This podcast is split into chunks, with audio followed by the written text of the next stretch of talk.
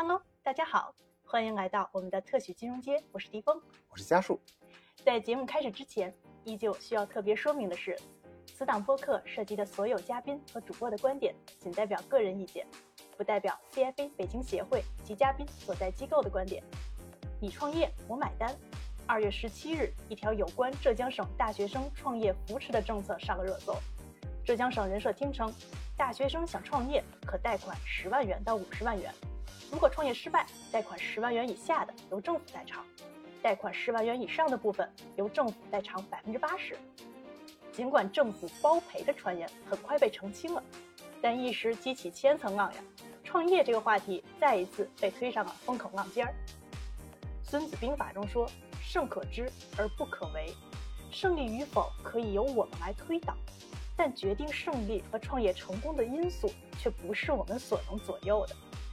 创业者和企业管理者每天都会遇到很多难题，但商学院从来都不会教你，也极少有人会诚恳地告诉你，在创业的华丽外衣之下，那些令人难以想象的艰辛。今天的这期节目，我们包含了很多创业方面的干货内容。只要是对创新创业感兴趣的朋友们，都不要错过这期节目哦。我们为大家邀请到了两位非常有代表性的女性领袖。那我们本期呢邀请到的嘉宾呢，首先是卢米埃影业的创始人，然后他同时也是曾任 CFA 协会全球理事会的首位华人理事邵征总，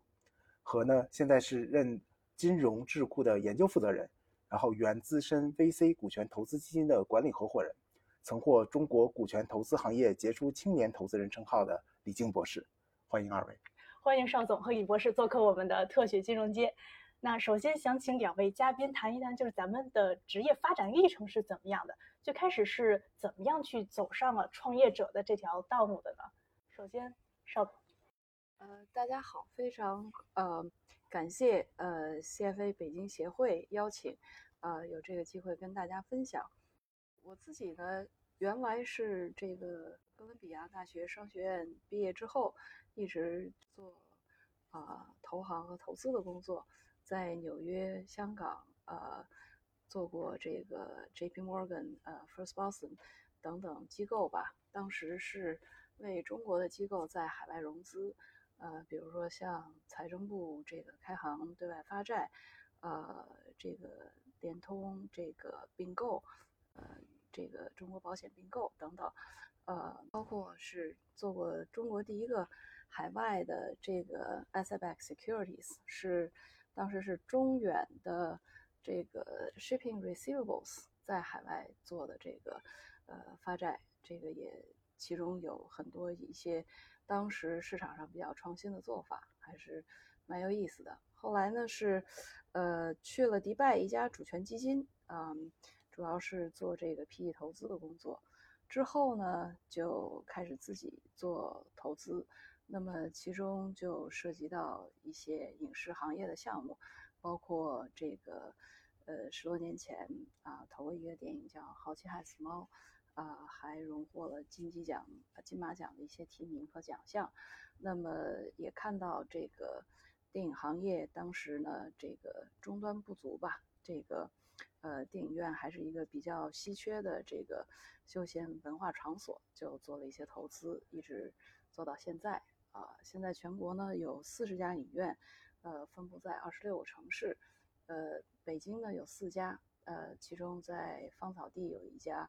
呃，长影，包括呃最近刚刚开业的这个通州环球主题影院，呃，主题公园那里面有一家影院，也是委托我们管理的。另外，在大兴呃旧宫也有一家，呃，欢迎大家有机会过来体验一下，谢谢。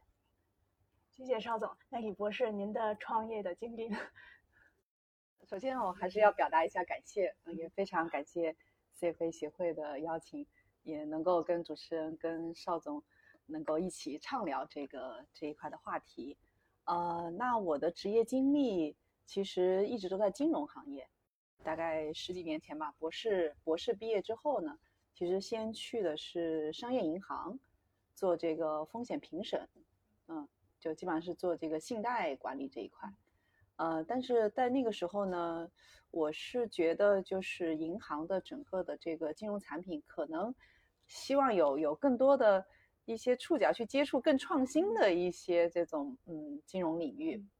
所以其实那个时候就毅然决然的就是想转换一下赛道，然后就回到清华五道口金融学院做了一个金融学的博士后。然后博士后出站之后呢，我就到了北京市的一个呃国有的这个呃大型投资基金的平台，嗯去工作，到现在差不多快十年的时间吧。然后这十年呢，是我在这个呃创业孵化啊、风险投资啊以及这个创新社区生态建设这个方面啊做了一下这个职业上的一个深耕吧。所以从最早做这个。呃，创业孵化器的这个创建，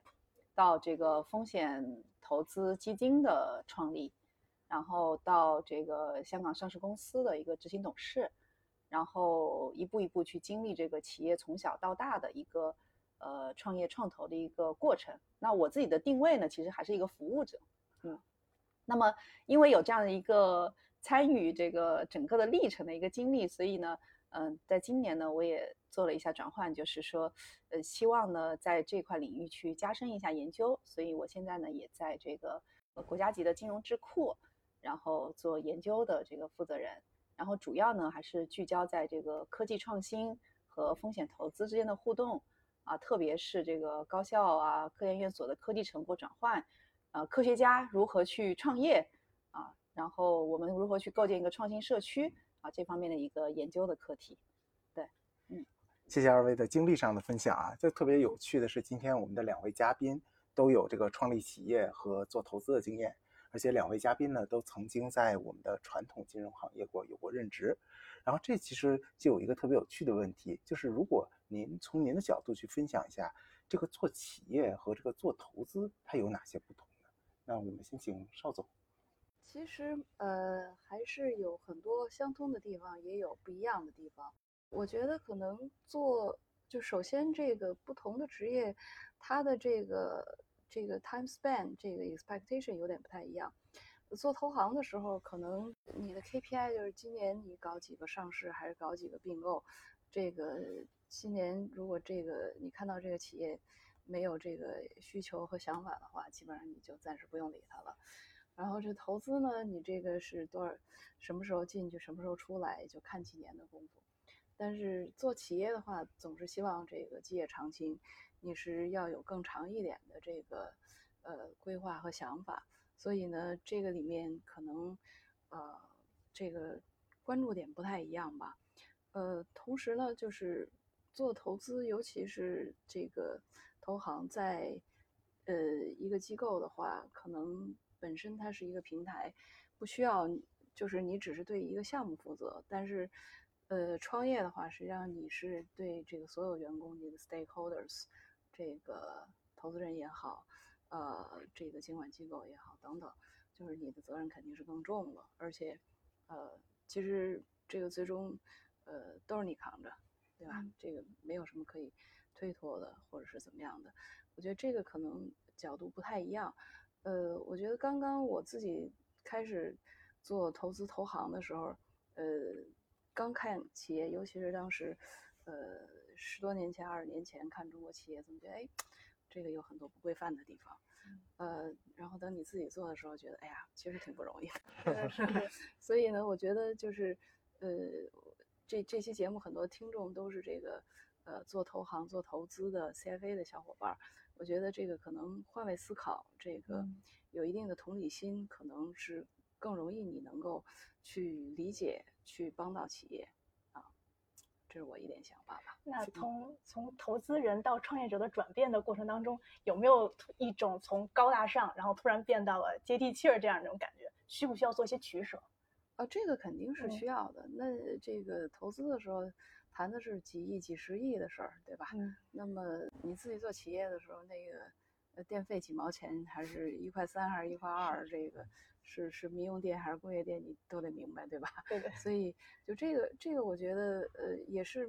蛮有意思的一件事儿，因为其实你做投资、做这个投行的时候，不会关注到那些细节。然后真正你呃把一个企业从小带到大的时候。经历了这一些的话，会可能对呃这个看项目有不同的理解。呃，现在我自己还呃关注一些投资的机会，那么这个时候你看这个呃投资的话，可能想法有点不太一样。呃，这个里头我觉得就是巴菲特其实说过一句很有意思的话，就是说你你做投资的时候，你想的是说你是不是愿意拥有这个企业，对吧？其实这是一个很好的角度。你真正嗯，这个有时候可能有些有些投资不同的类型或者方法风格，他可能是想就是短期的炒一把，或者是这个或者是市场驱动型的。但是真正像巴菲特他那样做价值投资，往往他看一个。投资机会，他是从企业家的角度去看，是不是值得拥有这个企业，才说是不是要去投资。我觉得这这个是一个，嗯，相对来讲，我现在比较认同的一个呃方式吧。那李博士呢？对我，我听完邵总刚才的这个分享，我我自己也很有触动。就是刚才邵总一开始讲到，就是从时间维度上，其实看就是成为创业者的时候。看时间维度会眼光更加的长远，然后其实也更多的是要 all in 进去，啊，我自己也也会有这样的体会，就是，呃，比如说我们做投资，嗯，刚才邵总讲了这个投行投资和创业的区别，啊，那我其实也经历了从商业银行到风险投资，也看这个创业的一个历程，我觉得就是说，比如说从银行角度来讲的话，我们是要是吧，讲究一个这个。呃，风险尽可能的这个分散啊，然后用规模来去去去抵抗这个呃风险的这个发生。然后到了这个投资的时候呢，尽管我们投资经常也会提 all in，但是它还是要通过资产配置的方式来去尽可能的这个分散风险。但是到了创业的时候，就基本上就真的就是 all in 了。嗯，啊，就是不管这条路有多么的艰辛艰难，前方有多大的风险。能够去抵御这种风险的工具是很少的，就是必须去去去对抗和解决，然后迎面去冲击这些风险，啊，所以这个的这个扎根的深度会不一样，眼光的时间维度可能也会更加长远一些。对我听说过两句话，就是总结的投资和做创业的逻辑的不同，说做投资是。无趣的赚钱胜过有趣的亏钱。换句话说，赚钱是最重要的。对。然后说做创业呢，是亏钱寻找热爱胜过呃赚钱忍受无奈。换句话说，就是热情，然后情怀，然后是更重要的。就您怎么看？啊，对，我觉得就是创业确实是，就是我我其实自己没有说像能够像邵总这样去创办一个这个公司，然后把公司做得很大。就是我自己没有去经历一个创办公司的这样一个过程，那我其实是作为这个联合创始人，啊，然后跟小伙伴一起去去创立一个公司。我们那个时候可能两个金融学的博士，然后我们拿着一百万开始做一个孵化器，装修完了之后七十万用完了，还剩三十万，这个工资还没发，怎么办？桌子椅子还是找的这个银行的大姐赞助的。对，实际上自己也也经历了这个一个创业的历程，但是更多的还是看更多的创业者的呃经历创业的这个历程。所以我自己的一个很大的一个体会就是说，创业者他需要这种热情度，呃，需要的自身的一种信念，嗯啊，就是觉得特别的重要。而投资呢，更多的除了热情，但首先任何工作都需要热情，这是第一位的。但是投资呢，更多的偏向于这个逻辑、理性，啊，要你说的就是不管怎么样，再有情怀也得要先赚钱，对吧？当然，创业也是如此，有热情、有信念，也得先活下来才行。对，所以可能就是说，我自己感觉就是说，啊，做风险投资是需要仰望星空、脚踏实地。那做创业者呢，除了要仰望星空，还要脚踏实地，甚至是要把双脚扎在泥土里面，然后可能是带着泥去负重前行，还要带领很多人去前行。所以这方面，我我真的也是很佩服邵总，真的是，就是这个的历程会比投资更加的难和重。是相相当的不容易。对，那如果我们要是从金融领域转到做创业的话，我的一些能力上，然后需要有些什么样的呃增加或者是提高的？邵总，我觉得其实，呃，能力的学习是，呃，是一个过程啊，永远没有止境。这个这个其实，呃，我们一直都是在学习。从这个投资转到创业的话，首先，这个呃，你可能就是要应付的事情肯定会更多一些。这个，因为你如果只是做投资投行，在一个平台上，实际上这个有很多东西你是 take it for granted。这个就是你拿着一一张名片，人家这个 assume 你就跟这个机构有一个怎样怎样的连接，肃然起敬，然后很多事情就愿意跟你来沟通。呃，当你单打独斗刚一开始的时候，那肯定你需要做很多事情去这个 prove yourselves，呃，去去汇聚很多的这个呃资源，而且呢，就是说这个无论是就这个这个，因为公司是你的，这个呃，你没有任何可以逃脱的责任，对吧？所以这个只要别人一摊手不愿意干的事儿，你都得捡起来，对吧？做这个这个事情就是说。油瓶倒了，总得有人扶，扶完了再说该谁谁的责任，对吧？所以这个解决问题是第一位的。同时呢，就是说，我觉得这个很重要的一点还是这个，呃，还是需要有一个团队，不光是这个，呃，一两个人肯定是做不成事儿是啊。这个，这个再好的事情也是需要一个团队一起去推动。团队里头肯定是五花八门，各各种能力、各种呃性格的人都有。怎么能够让大家啊，不光你自己有热情，还得把别人都煽还得带动别人的热情，是吧？所以这这这个也是件不容易的事情，嗯，而且呢，就是说这个尤其是像这个不同行业可能有不同呃艰难的地方，像我们这个属于消费行业，那么就是消费者，特别是年轻的消费者，他在关注什么？嗯，你需要一定是需要不断的有好奇心去呃。从他们的角度看问题，对吧？呃，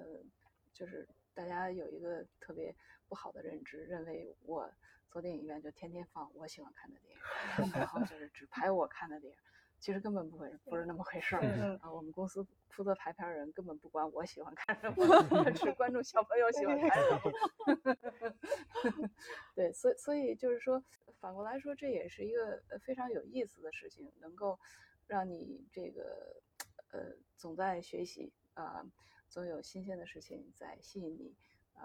这个也是件好事儿。嗯，就感觉每天都有新鲜感。对，是的，是的。对，谢谢邵总分享啊，特别有趣。然后我想就是借这个问题想问一下李博士。呃，李博士，刚才我听您介绍，您现在其实和很多的科学家看一些科学类的这种硬科技类的创业项目。那您接触过很多很多的这个呃。这个创业的创始人，那您觉得在这些创始人之中，那比如像科学家这样，他有很好的智商，但我相信有很多创始人他可能也不是在专业领域非常强，但他可能有很好的情商。那您看过的这些成功的创始人里面，和成功的创业者里，您觉得是智商占的更重要一些呢，还是情商更重要一些？对，就是我会觉得是一个是一个综合，是一个综合。我可能不会把。用智商和情商这样子的词去定义，可能更多的是用这个引力，就是引力法则去定义这个创业者。就像刚才邵总说的，就是作为创业者，就所谓的老大，这个不仅自己要有热情，但更重要的是能够吸引一个团队，对，就是带动。就你自己是技术型的科学家，首席科学家，你能不能吸引到？CEO、COO、CMO，就是懂市场的人来加入你的团队呢？那如果你是一个懂市场的，你能不能吸引到比你更厉害的人来在技术上面能有创新和突破呢？因为最终的创业成功是需要各方面的人才，而这个团队当中能够做老大的这个人，他一定是特别有引力的人，小宇宙特别强的人，对。呃，我有看过一本书，叫《世界上最重要的二十四堂课》，就是硅谷的一个什么流传的一本书。然后给我印象最深的就是说，嗯，相信相信的力量啊，对，就是一个创业者，他首先是要相信，并且用你自己强大的这个这个这个信念、思想和能力去吸引更多的资源、资金、团队，能够大家一起共同的去做这个事情。所以，那么这个引力、吸引力，它可能就包括了情商、智商啊，这个能量，甚至你的运动这个带来的身体机能，这种吸引力，可能这是一个综合的啊，成为能够成为真正的这个优秀的、能够成功的创业者的一个核心。那您觉得，作为我们这个一个团队的老大，呃，他应该具备什么样的优秀的品质呢，才能够有这么大的引力？呃，可能跟我最近看那个哲学的书多了有关系哈。就是我觉得，首先是思想，嗯，对，就包括我自己的一个历程啊。我觉得就是说，先开始我会觉得，嗯，就是你自己的能力比别人强啊很重要。这个一开始的时候，我会自己会这样觉得，嗯，对。然后慢慢随着这个我自己的成长经历和和去体会。呃，创业的成败吧，就别人的创业成败，可能我会觉得，首先是自己的，就是这个人的思想的定力，就是坚定性很重要。因为创业确实是，呃，我们没有办法通过其他东西去抵御风险，就是风险来了必须承受，啊，问题来了必须解决。不像我们投资，就是你比如说我投资关注的赛道，我就会。转变就是刚才邵总也提到，就每两年、三年我会转变赛道，对。但创业其实没有太多的一个选择，说你扎根到这个行业，啊，这个行业不行了，我再换个行业，不太可能。所以任何的创业路程都是艰辛的。首先就是说自己的这个思想意志力很重要，嗯，这个思想的意志力的怎么去锻炼，这个可能跟跟天赋啊，跟你的呃成长经历啊，啊，跟你这个这个后续刻意的练习都有关系。对，这个是第一个。第二个呢，就是说，嗯，我觉得就是说，这个市场的敏锐度吧，一种训练出来的直觉的敏锐度，就它很难说一定要是怎么样。这个真的是积累当中去去悟到和直觉的敏锐度。对，很难说完全通过市场调研，说我这个能做还是不能做。对，然后第三个可能还是团队吧。嗯。这个是我的一个感受，就是知人小事儿，知人就是知人善用，对，然后小事就是我要去懂得一些做事的规则和逻辑。对对对，是的。那邵总您这边呢，就是还是回到刚才那问题，就您觉得智商重要还是情商重要？呃，其实刚才李博士讲的很对，就是最终是一个呃综合能力吧。这个智商、情商都得有，可能还得有点逆商。对对对，这个很重要。是的，对，呃，不然的话，事儿还没成，已经趴下了，对吧？呃，甚至还得有点体力，有时候还是个拼体力的活儿。我觉得这个，呃，天时地利人和。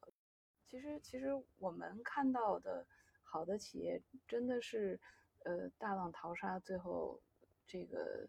积累下来的，这个夭折的，这不计其数，真的不计其数。所以，就是以前看到一些企业，呃，做的很大，也是蛮佩服的。但是现在自己做过之后，就更加佩服能做到那个地步。就是因为你这个看人挑担，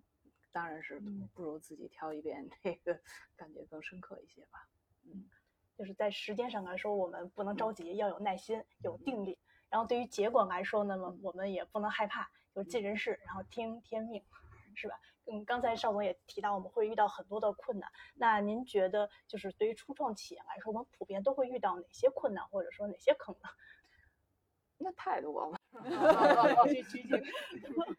这这，我觉得太多了。这个就是就是因为你你你想做一件事情，就任何一个初创团队都是十几个人、七八条枪一人 做，对，就问题永远大于这个哎，对，没错，就是你你开始要人没人，要钱没钱嘛，对吧？都是这个样子，就是你你你原来在一个很大的机构，哎，底下有都是名校毕业，是吧？这个经历资历很好，你自己初创一个企业，人凭什么来给你打工，对吧？呃，你怎么去 convince 人家？有可能就是说，呃，我我之前这没没创业的时候碰到一企业家，他跟我说说一句话，我后来有很深的感触。当时他跟我说，这个创业企业啊，就像开车开在高速公路上，开得很快，还得经常换轮子，嗯，还不能停下来。嗯嗯嗯，后来我想，还真是，嗯还真是这样，因为你不断在解决问题，这个不断的在换轮子，然后呢还得拼命跑，是吧？还不能停下来，这个还得还得有正确的方向。嗯另外一句，另外一个人跟我讲过的话，我也有很深的印象，就是说，嗯，真正做投资有时候就是说，你做了很久，或者是投行做了很久，有一个 comfort room，呃，之后不太容易出去了。本身这个，呃，做投资就是这个在无时无刻在 calculate 这个 risk，是吧？嗯有有时候你这个 calculating 做多了以后呢，不太容易有那个冲动再 去对看风险看得太多对，对就是有这个这个，就是说，你像就就像这哥伦布，他去美洲的时候，他知道对面有什么，他完全不知道的，他要做好所有的调研，把这个所有该有的东西都准备好的话，他肯定就出不去了？所以呢，就是这个里头是其实是有个 balance。你你想要你要一个创业的结果，那有时候这个可能需要 take 一点 risk。嗯，这个有时候这个 risk 你不是完全能 calculate 得到？你所有东西都 calculate 到了，这个机会可能也就没了。刚才邵总说的那句话就是不能停，这句话我感受特别深。对，就是做投资，还真还可以停一停，嗯创业就不能停。所以说到一个具象的，如果不能停的话，就围绕这个，我们就会去想说什么不能停，资金不能停，资金流不能断，嗯、然后产品的这个销售或者或者市场的拓展不能停，等等，嗯可能就是围绕这个不能停这个思路，就会延展出来，嗯、很多具象东西，先保证这个活下来，活下来，然后不能停。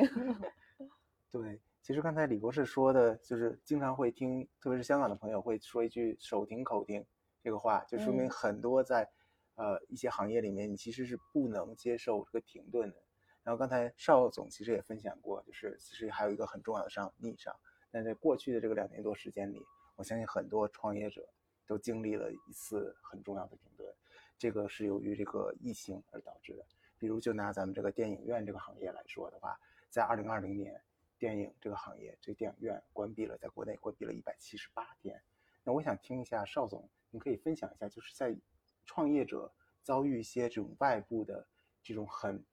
很外部带来的一些风险事件的时候，我们怎么样能快速的站起来或者挺过去？我觉得这个事情就是没有教科书能告诉你，是吧？因为很多情况下你怎么趴下都不知道。有时候像这个疫情这种事情，就属于天灾人祸，没有完全没有办法去规避。我记得那个二零年一月二十三号的时候，我们这个还在呃开始还在这个卖票，忽然就接到电话说是要开始退票了，这个票门开了，就是这这个像多米诺骨牌一样，这个一开始是武汉，后来接着每个城市就都接到电话了，那么疯狂的在退票，嗯，因为这个春节档已经票卖七七八八了，就疯狂的在退票，这个谁也没有经历过，对吧？呃，当时人家问我是大概什么时候能开，哎，我还做了一个蛮乐观的估计，我说 SARS 也就两三个月就过去了嘛，这个一月份可能开春以后就差不多了，哎，没想到是这么久，对吧？所以呢，就是说，一旦这些风险来了以后，你未必知道是怎么去做，那就是能不能站起来，不管先争取，呃，这个爬起来是吧？躺着是赢不了的，对吧？对，爬起来怎。怎么怎么也先爬起来，不管姿势多难看，对对吧？想各种办法呗，呃，开源节流，该这个，我我我们有一些效益不好的也关掉了一些店，那么呃也想其他的办法去开源，包括呃刚才这个提到的一些呃新的这个消费的概念，元宇宙啊、剧本杀呀、脱口秀啊，呃这个很多的异业合作，这些都在探索。包括这个呃疫情对我们的上游也有影响，这个制作呀、电影制作啊，无论国内国外都停顿过一段时间。那我们也积极的，就是去这个开拓一些其他的内容，像我们去年、呃前年都还做的一些电影节、呃电影展。这个像二零二零年的时候，这个我们还居然得了一个呃法国电影推广大奖，因为他们呃法国那个电影院也都关了，然后我们居然还在这个二零年底的时候，这个如期做了这个法国电影节，他们觉得。很不可思议，那我觉得这也不是我们的成就，这个跟中国防疫的一些政策控制的好还是有关系的。最近就是因为这个疫情的关系，很多国外的演演出啊，呃，这些文艺活活动啊，也都不能够来中国了。那么我们这个马上三月十八号有一个奥地利的呃艺术电影展，有这个过往非常经典的。啊，芭蕾舞歌剧，呃，可以跟观众分享。我觉得不管怎么样，这个呃，有什么做什么，就是能挺多久挺多久。希望我们呃不要在黎明前倒下。刚刚邵总分享的这个这个疫情期间的这个故事啊，真是非常非常有有趣，然后也学到了很多。然后我想听李博士分享一下，因为刚才邵总其实更多的呃，除了谈到这个疫情对这个行业的打击，然后后面其实也谈到了。疫情带来的一些机遇，那因为李博士，您这边其实看的各种各样的创作项目很多，您觉得就是在一个这个疫情成为一个新常态的当下，有没有一些呃行业啊或者赛道啊一些会带来一些新的这个投资上的机遇呢？就是对于投资而言，任何一次危机都能可能会寻找到在掉在地上的黄金。嗯啊，这个应该是查理芒格讲过吧？就是投资的机遇是在于。遍地都是黄金，别人别人不捡，但是你能去捡，这样才能获得投资上的最大的回报。嗯，所以其实，嗯，从投资大家，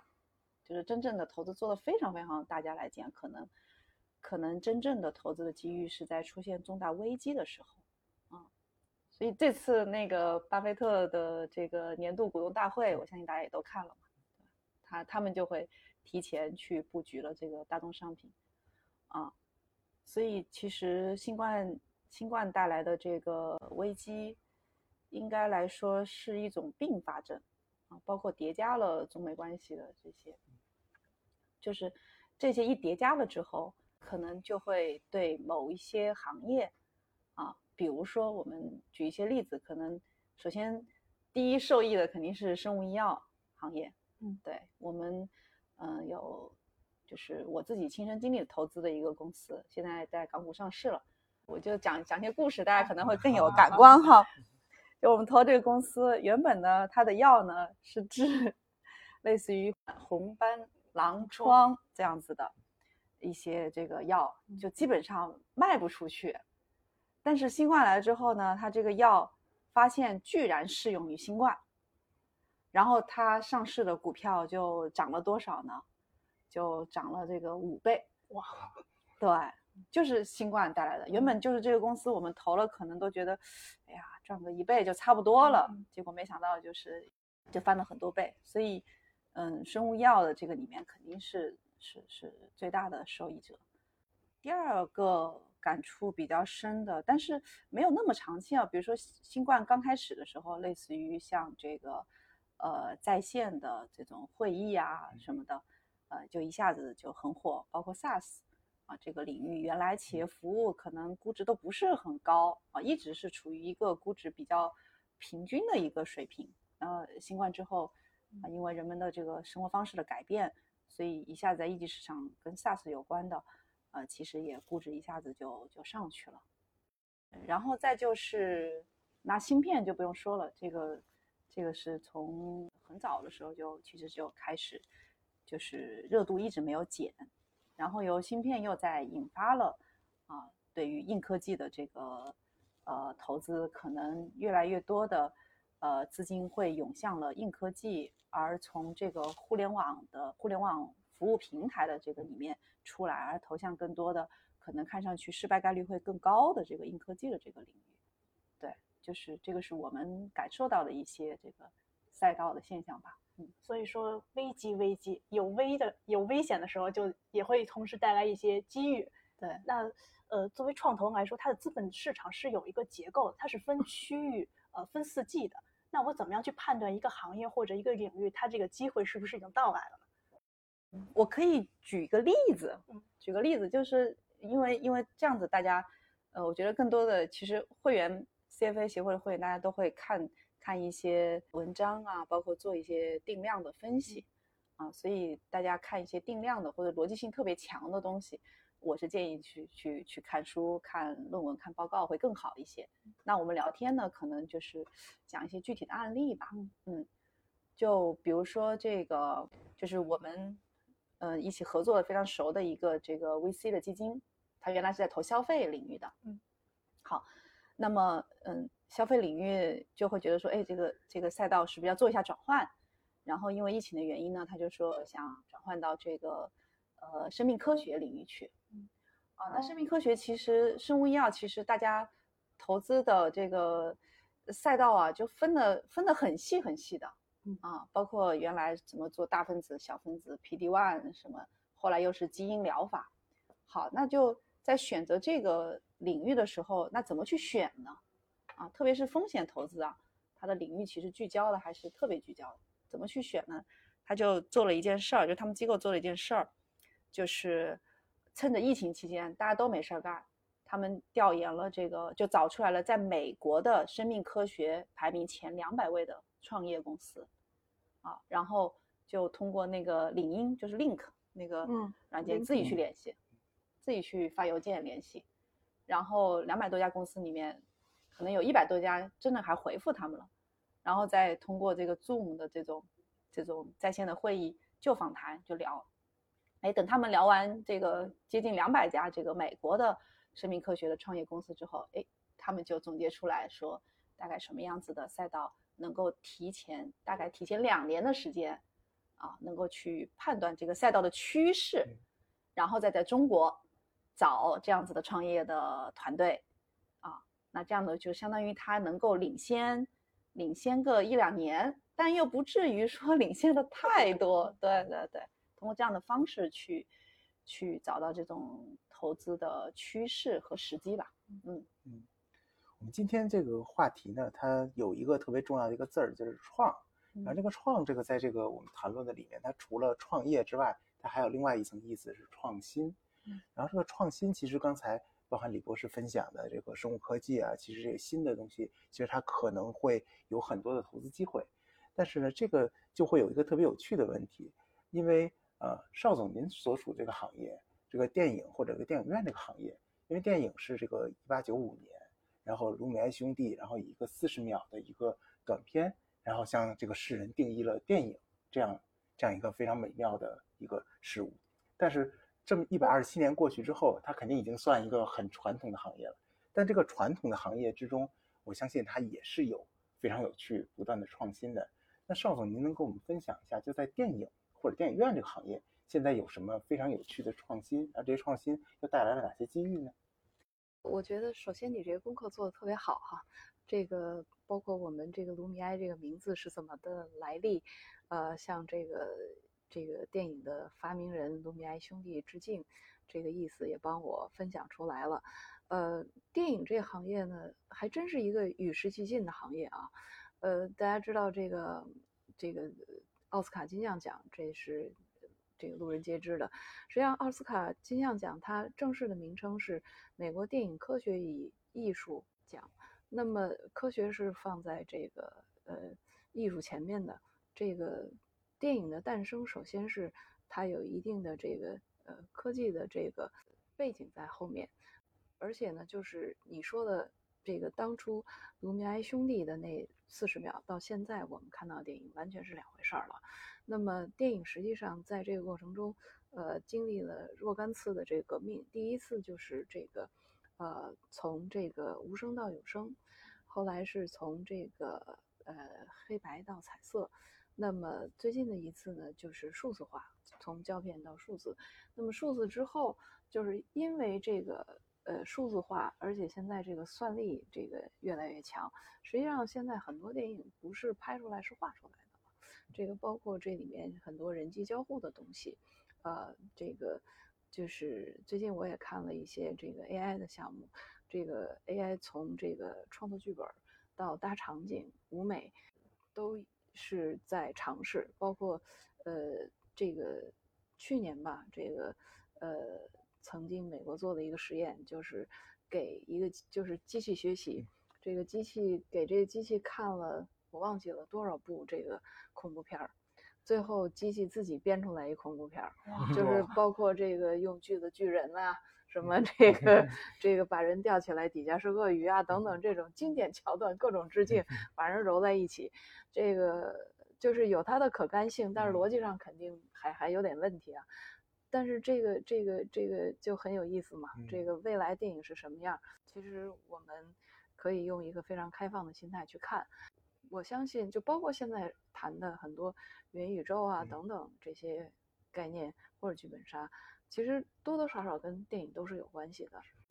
电影本身是这个一个沉浸式的体验，它在呃一个半两个小时里头带你去另另外一个世界，呃另外一个空间去体验别人的人生。呃，其实现在元宇宙也好，等等剧本杀概念也好，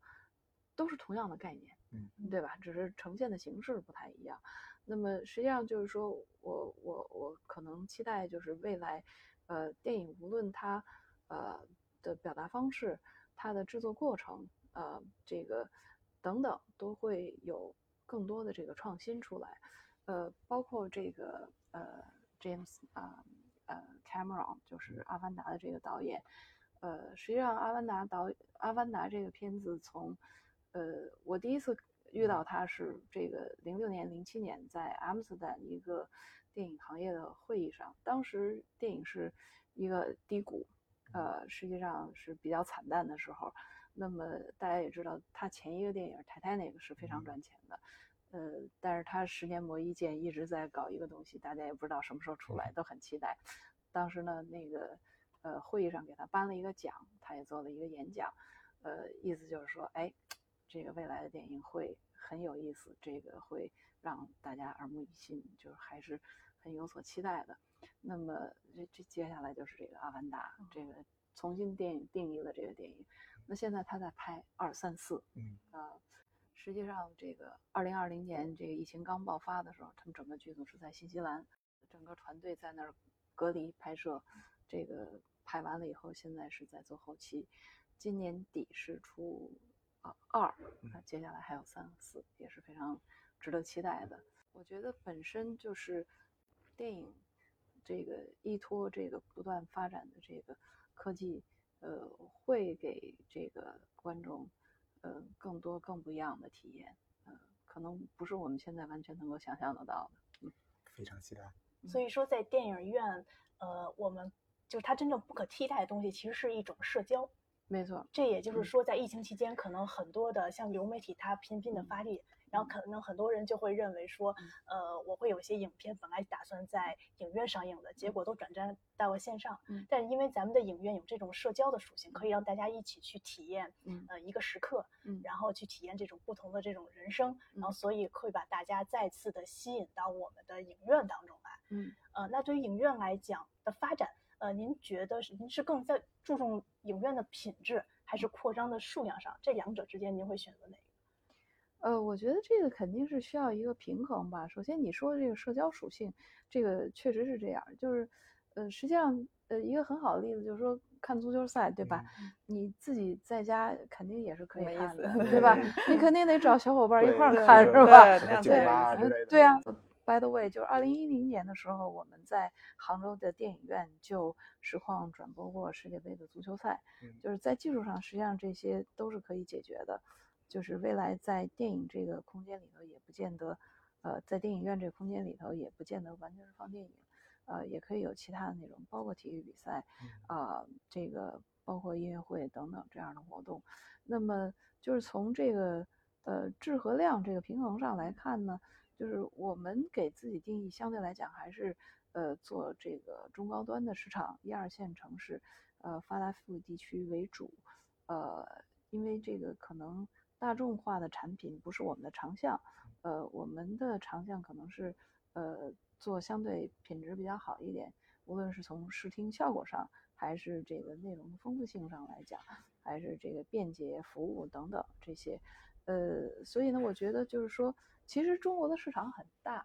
有时候有时候呃不能够什么都做，是需要有点取舍，就是你比较擅长的，呃，做深做透啊，这个呃。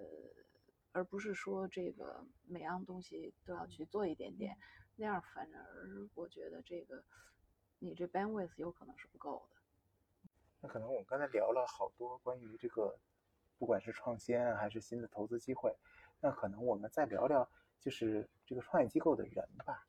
那我觉得可能比如像我，我就是一直在在一直在打工，但是在这个。这个十几年的工作过程之中呢，我也萌生过多次，就是想出来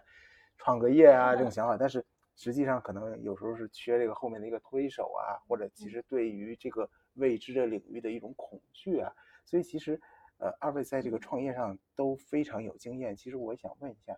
在什么时间点做一个创业的决定，或者我在如果真的是决定做一个创业，我怎么评估我这个是一个冲动，还是我现在这个时候？最好是应该出去创业，那要不然先请李博士分享一下。啊，对，我觉得你刚刚说的那个冲动那个 词 点醒了我。我觉得第一位的是要有冲动，就是如果你创业，就刚才大家也也都聊到了嘛，首先要有这个激情嘛。是。这个激情怎么体现？就是你连续一个月早上起来都都觉得有这个冲动，然后再考虑去创业的事儿。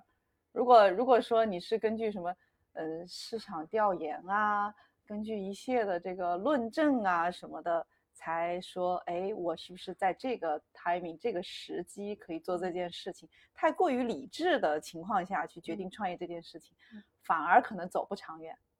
就首先是在非理智的状态 下面就想要去创业了，啊，这个是一个一个人都要有一个火花的契机，对，然后。再来说，哎，我这个冲动是不是这个这个 idea 在我脑子里面盘旋很长时间啊？是不是就是想这个事儿夜不能寐，就是就是想要去创业，然后再说去理性的去判断啊，我这个创业的嗯，这个需要嗯需要什么样的资源啊？然后需要跟什么样的行业里面去聊啊？嗯，选择一个什么样的细分的领域。开始去做，然后需要组织什么样子的资金，对，然后再说去论证这些事情，嗯，然后那个第三个可能也自己去考虑一下是否做好了这方面的积累和准备，呃，虽然呢，就是呃，创业是要有热情和低一点的冲动，嗯，但是我依然会觉得说，创业还是需要做一些后路的准备的。啊，也许真正特别成功的创业者，他是不给自己留后路的。对，背水一战。哎，有可能是真正特别特别成功创业者就背水一战。但是在这样情况下，我依然还是会建议，就是说从我的角度来讲，我觉得还是建议还是要做一些这个后路的一些一些这个准备，包括自己创业的公司跟家庭财产之间的这个分割。隔离墙，这个要做好，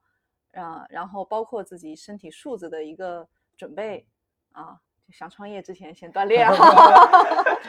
对对，这些风险还是底线还是也要去把握。对，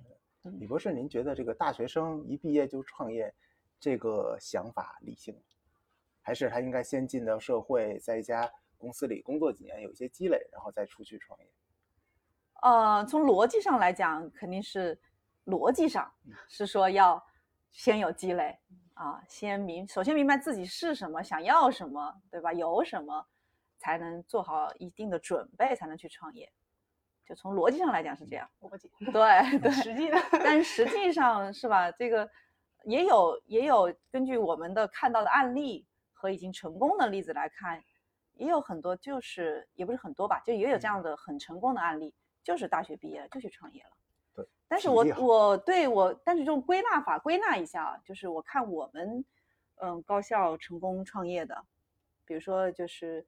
呃，有这个在大学期间就把导师的这个技术拿出来做了一个 AI 公司，这个一毕业然后就创办了这个公司，创业了三年就卖给美国的这个公司，回来三十个亿啊，然后再拿这个三十个亿又再去创业，呃，不是，当然一部分捐捐给了学校啊，然后再有一定的启动资金去创业。那其实这个成功的案例，但我也不说名字，大家可能可能可以有有熟悉人可能可以猜得到，他是没有工作，就是没有说一毕业先去工作了啊，而是毕业毕业甚至在在校期间就开始创业了。那著名的这个扎克伯格不也是辍学创业吗？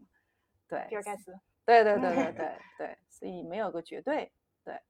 但是从大概率来讲，还是先做好一些准备。那是不是创业成功的最关键的因素其实是时机？就是嗯，是时机吗？还是别的？不是这个这个，我我插一句，就是说，呃，这个这个，我觉得有些时候是机缘巧合，嗯，天时地利人和，不是说。你今天早上起来下定决心我要去创业，就走出去了，这这肯定不是这么回事儿啊。那个呃，这是第一点。第二点呢，实际上现在就是由于技术的发达，呃，decentralize 这个呃过程的话，其实创业有可能是这个门槛相对低了，或者是有更多不同的机遇出来了。呃，就是我看过一本书叫《Valley of Gods》，这个前几年硅谷比较风行的一本书，就是讲这个 Peter Thiel，扎克伯格第一个投资人，这个 PayPal 的 founder 之一吧。他做了一个奖学金，这你们听说过吗？他还不是说大学生创业啊，他觉得大学都没必要念，就是你中学有什么想法？中学生，全世界的谁都可以去申请他这个 fellowship，是八万美金一年，好像是在硅谷待一年。你你写你的 proposal，他有个 committee，这个选中了以后给你八万美金，你在硅谷待一年，你有一个 mentor，教你怎么把这个想法去这个落地实现。你该去找找人、找钱，呃，找合作伙伴等等等等。呃，就是这个，如果这一年这个之后，哎，你这个项目立起来了，你接着做。这个，如果你这项目没立起来，你再回去考大学。嗯，啊，这个方式，这个这个这个里边，比如说这里面有，呃，好像这个书我看了有一段时间了，有点记不太清楚了啊。他就说，这比如说有一个新西兰的小女孩，她是要好像是研究，呃，要研究基因，研究人的衰老，就是后来。呃，弄了一个项目，这个去 MIT 做 fellowship，然后呃，一个这个伊斯兰国家的小女孩，她想呃通过互联网去呃赋能这个待在家里不能出去的这些女子，能够有一些什么创业的机会等等，呃，就是非常有意思。其中呢有一个数据，呃，我也。不是记得很确切了，大概是到二零三零年还是三五年，就是美国应该是有三分之一的大学生就是呃自主择业了，呃就自己创创业去了，就不会去大的机构呃工作，呃就是现在我们看到就是在这个用社交媒体自媒体呃带货也好，直播也好，其实就是我们这个传统意义上的创业一定要去。做一个制造业、服务业或者 whatever，呃，就我刚才想表达的是，这个目前这个创业环境跟原来是不太一样的，这个有可能是呃有一些更容易进入的角度。我觉得第三个第三个就是跟创业相关的，就是说实际上是一个终身学习的问题，嗯就是说你现在无论是在中学还是大学。教给你的东西不能保证你一辈子有工作，嗯，这个就是你在一个机构里待二十年、三十年、四十年，你还是要去学新的东西。呃，就是另外一本书是叫《百岁人生》，呃，是英国的两个教授写的。他就说，因为人现在，呃，fortunately or unfortunately，你得活得挺长时间，所以呢，你呃中间换工作、换职业。有可能是很快的，有有可能是要换几次的。就是像以前，就是我这个大学毕业以后，在一家公司工作到退休这种事情，不太可能发生。那么中间就是有可能就是像李博士这样，先去呃这个银行工作，后来又读博士后，又去这个参加创业，又做母基金，最后又来做这个研究。它其实是有不同的这个转换。那么就是说，我觉得在这种情况下，是不是就是说，如果你觉得你愿意去创业，或你是这块料，不妨去试一试。你不是说完全没有 退路的，而且呢，就是说你要不去试一试的话，有可能这事情老勾着你。你试完了，试成了，OK；试不成你也踏实了。对，其实我们处于一个特别好的时代，就是是刚才邵总说的，嗯就创业的门槛在降低，然后创业的容忍度、失败的容忍度也在提高。就这个 switching cost，你想一下，你是不是去创业，给你自己两年、三年时间或者一年时间，你就回不来了，嗯，对吧？回不来了又能怎样？你这个就是你底线是什么？嗯 真的，我觉得邵总刚才提的特别好呀。突然想起来，就是之前看过一个日本有做一个调研，嗯说调研说日本的零零后现在最希望做的职业是什么？然后嗯做调研里面排绝对压倒性优势的第一位是 YouTuber，就嗯是嗯我们这边可能是 UP 主，嗯就是在 You YouTube 上开一个是的频道。是的，我我自己有一个朋友的女儿，呃，很有意思。她是，呃，这是几年前的故事了。她当时是在，呃，纽约上大学，呃，长得很漂亮。这个当时大二回来放假的时候，跟妈妈说：“哎，我是不是可以提前毕业？我就不想念了啊，我是不是能 quit 这大学？”然后我说你你为什么要 quit 这大学呢？你这个我有钱养你，你为为什么不能好好读完呢？这个就耽误我挣钱啊。这个和弟弟向妈妈揭发说他很红啊，他现在就是这个刚才主持人讲的 UP 主，这个这个，因为他经常在 Instagram 上这个 po 各种照片儿，就是很有很多 follower，嗯，然后呢，当地有一个餐厅，就说：“哎，我们这个餐厅这个生意不好，你能不能帮我们宣传宣传，带点流量？带来流量，我给你有些奖励。”哎，他做的很好，果然这个人家 traffic 就上去了，然后这个老板也很开心，呃，又介绍了几个客户给他。他忙不过来了，我 还上什么学呀？这个我我不是我我不是说这个是一个极端的东西啊，这个就是大家都要去走这条路，但是就是说回应我刚才说的这个，就是说现在有很多这个不同的创业机会，实际上它门槛可能比原来会低一些，就是这个传播的速度啊，这个影响的这个呃影响的这个量级啊，这个跟原来这个传统的这个呃传播这个呃通讯时代是远远不一样的，嗯是吧？所以就就像刚才李博士讲的，就是说，我现在想寻找一个这个机会的话，你传统的年代我要跟两百个做生物医药的外国公司去谈，我得谈几年啊，嗯是吧？现在嗯你 LinkedIn 上稍微一搜搜，对就都可以去做，对对吧？所以呢，就是说，实际上就是这些这些机会可能是 available 的，就看你跟你的能力怎么去匹配。那假设我并不是一个那样外向、能能能这个呃很 social 这样的人的话，那就我可能去不能去做这个 UP 主，嗯但是我可以做别的，对吧？那就是你你在呃所有这些 available 的 resources 这个新的工具、新的科技这些工具面前，你能做什么，对吧？嗯那所以就是说，现在我们进入到了一个创业的非常好的时代。其实可以说，如果我现在想创业或者想进入创投领域的话，我的背景的要求是不是就对于以前来说会淡化一些？那那我前期的准备，呃，需要哪些积累呢？就是如果说背景不重要的话，就是有没有我比较重要？肯定是嗯背景会淡化。嗯对，是的，创业和创投领域，呃，我我只能说创投领域吧。创业嗯创业嗯，这邵总才能有这样子的这个很好的成功经验嗯。创投领域，其实我们现在选人的话，实际上排在第一位的是刚才邵总说的学习力。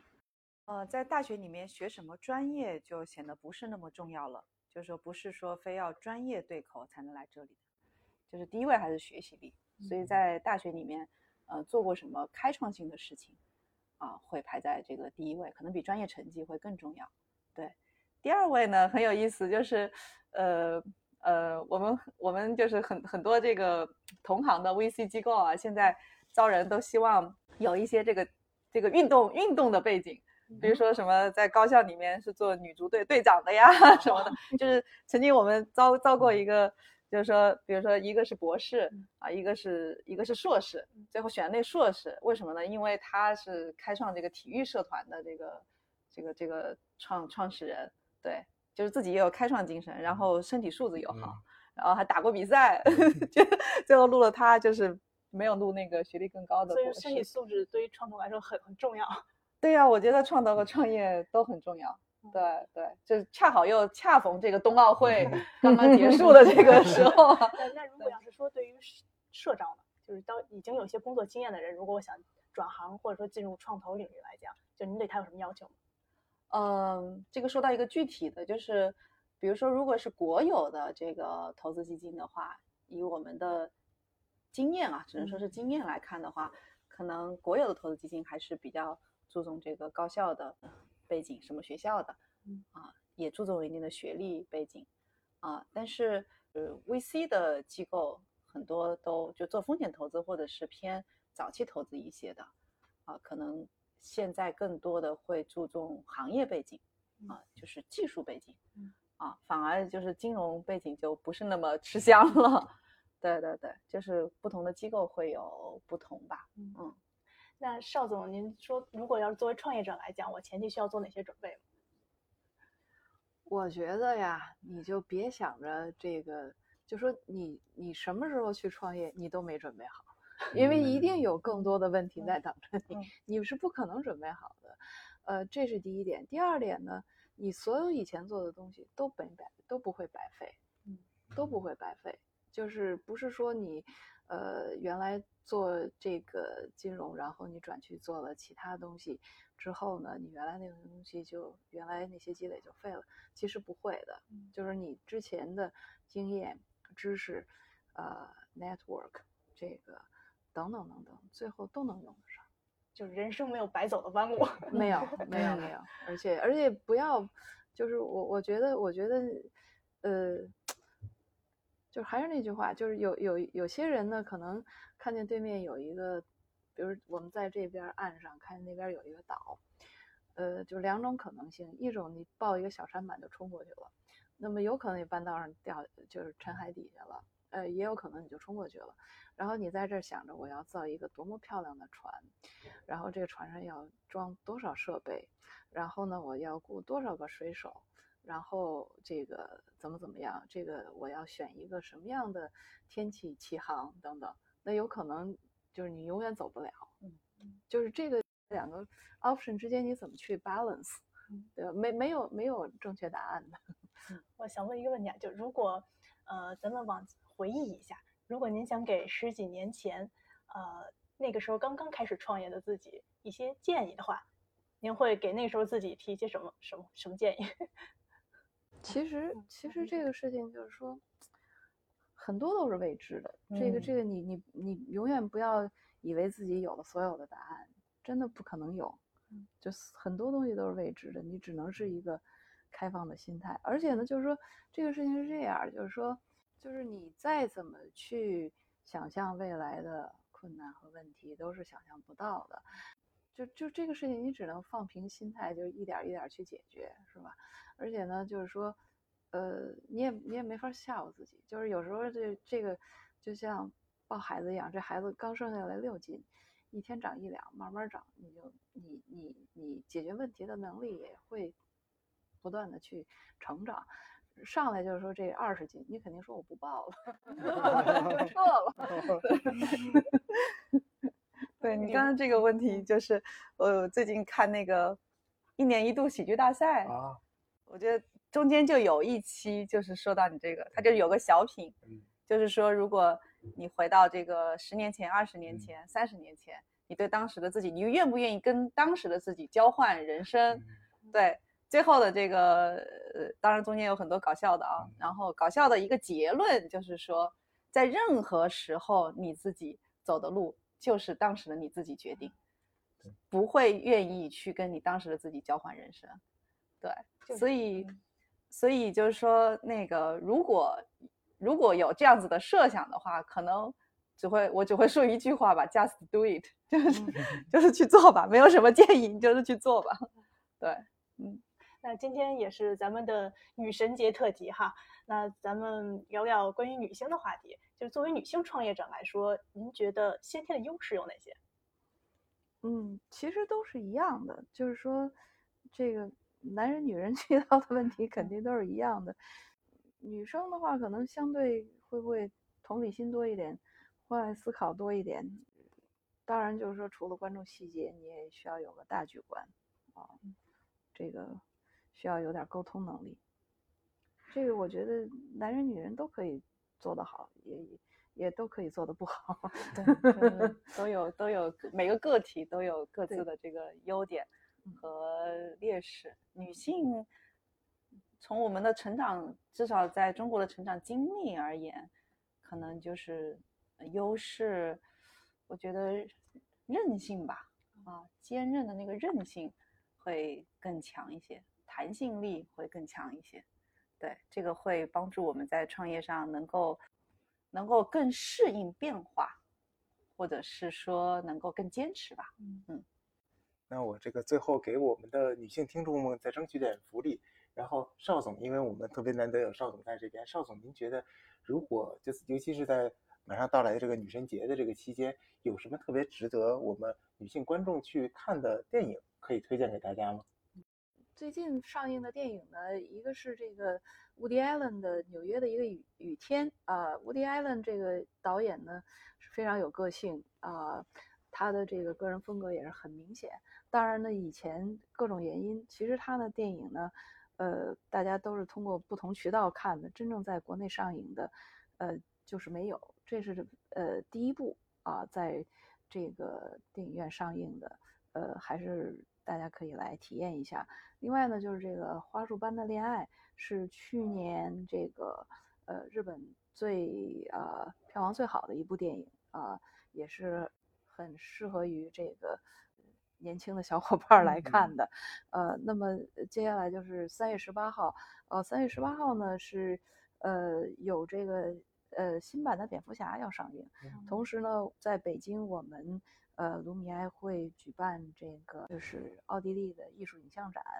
呃，有九部呃芭蕾舞和歌剧，呃，芭蕾舞呢是这个维也纳国家芭蕾舞团的作品，就是每年大家看金色大厅音乐会，呃，中间插播的那个舞蹈都是他们的这个演出，呃，另外的话呢，就是两个音乐节上的歌剧，一个是萨尔斯堡音乐节上的，呃，这个茶花女。呃，这个是呃，还有费加罗的婚礼，这个主演是 Anna Netrebko，是世界上现在最好的女高音歌唱家，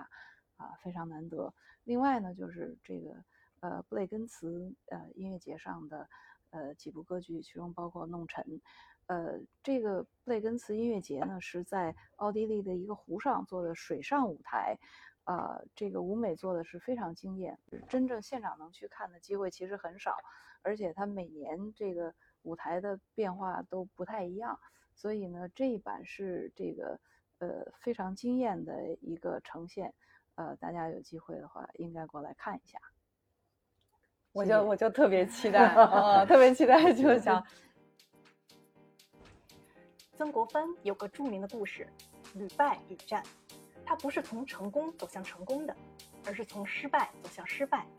败到最后发现败无可败，就成功了。创业也是这样，屡战屡败，如果最后画成了句号，你就彻底失败了；而如果屡败屡战，你就还有成功的机会。现在似乎很流行谈修身、修养、修行，但无论是儒家还是佛家，所谓的修。都不只是喝茶、焚香、抄经、西风饮雾、自然礼拜那么简单诗意的事儿。也许我们不用去海边，不用去庙里，在现实的日常琐事中就能修行了。比如，你在商学院写千百份的商业计划书，也不如你在实践中写一份儿，然后说服一些人信你、投资你，你就可以创业了。当你失败的时候，也许有些人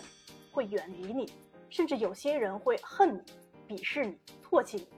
然后你又写了一份商业计划书，又说服了一些人信你、投资你，然后你又失败了。如果你败个那么三四次，甚至十几次、几十次，最后很有可能就成了。而这种痛，才是真正的修行。曾国藩所说的“一味忍耐，徐图自强”，才是修行的真实面目。他曾失败过很多次，每次都有自杀的心，最后都忍了下去，从不抱怨，一个字儿都不说，咬紧牙关，徐图自强，慢慢让自己越来越强大。为什么他能够屡败屡战？因为他就是在现实中修行，在现实中自强的。有志者事竟成，百二秦关终属楚。苦心人天不负，三千越甲可吞吴。只要身和心都立住，就有机会再次尝试。只要再次尝试，我们就有机会成功了。好了，大家对创业这个话题还有什么想说的？欢迎在评论区留言和我们交流。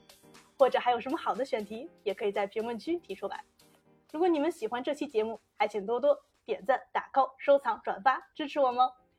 如果大家还想收听我们的往期节目，可以在各大音频播客平台搜索“特许金融街”或者“北京金融分析师协会”订阅和关注，那真是对我们最大的鼓励了。最后，再次感谢邵总和李博士的到来，我们下期见，拜拜，拜拜。